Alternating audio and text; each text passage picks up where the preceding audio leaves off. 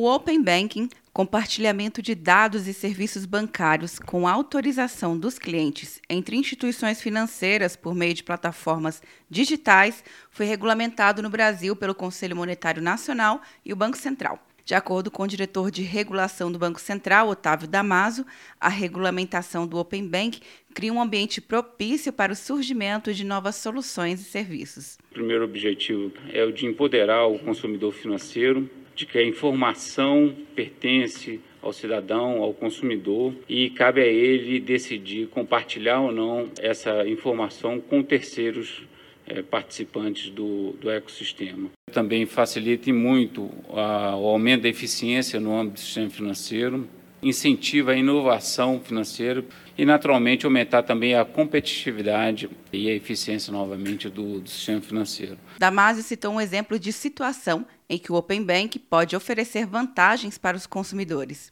Eu tenho uma conta no banco X, autorizei que todo o meu histórico de transações naquele banco seja compartilhado com um terceiro na expectativa de ter produtos melhores e mais baratos e mais customizados para a minha demanda. A implementação do Open Bank seguirá um cronograma de quatro fases, começando em 30 de novembro de 2020 e concluindo em outubro de 2021.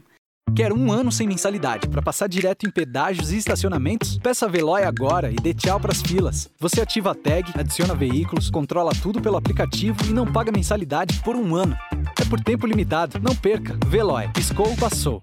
De Brasília, Luciana Castro.